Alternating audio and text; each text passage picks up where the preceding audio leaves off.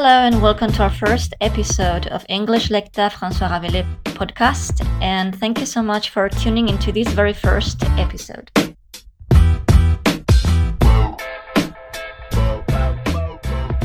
And before we start, I would like to introduce briefly our high school.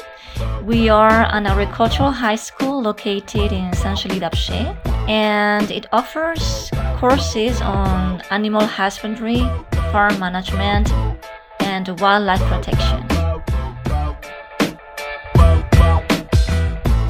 So, the purpose of this podcast is to help you improve your English, and we will be learning new words and new expressions, and we will be listening to our students uh, putting into practice these new words.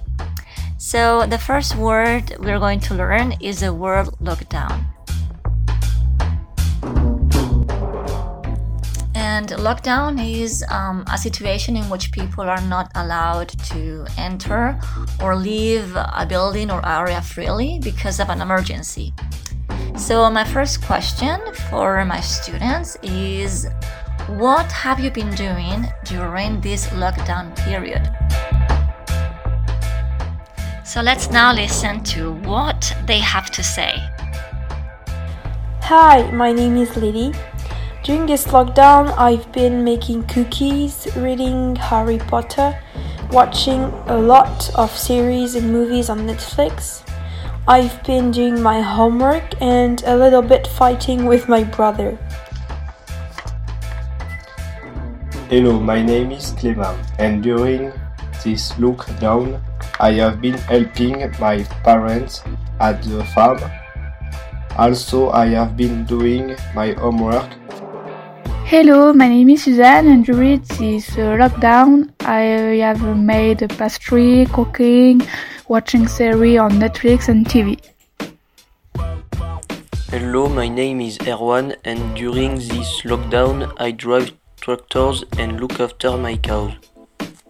Hello, my name is Alexi and during this lockdown I have been cooking cookies, watching series on Netflix, helping my parents, and fighting with my sister and my um, girlfriend.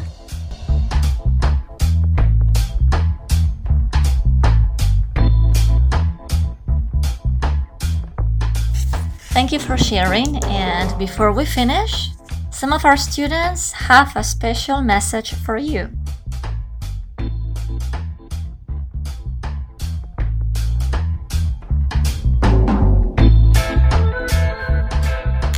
This uh, message goes to my parents.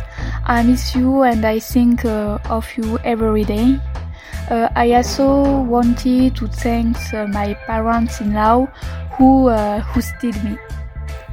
This message goes to you, freedom. Quick that I find you to go fishing and hunting. I try this message goes to Miss Vega. Please don't send too much homework. This message goes to my friends. I hope you're okay. I am really, really excited to see you again. I miss you so much. See you soon. Okay, thank you very much for those messages, and thank you for tuning into our first episode. And I'll see you soon on the next ones. And that's all for now.